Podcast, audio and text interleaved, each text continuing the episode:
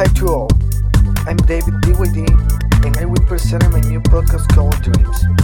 I hope you like it and I'll leave you with an outro.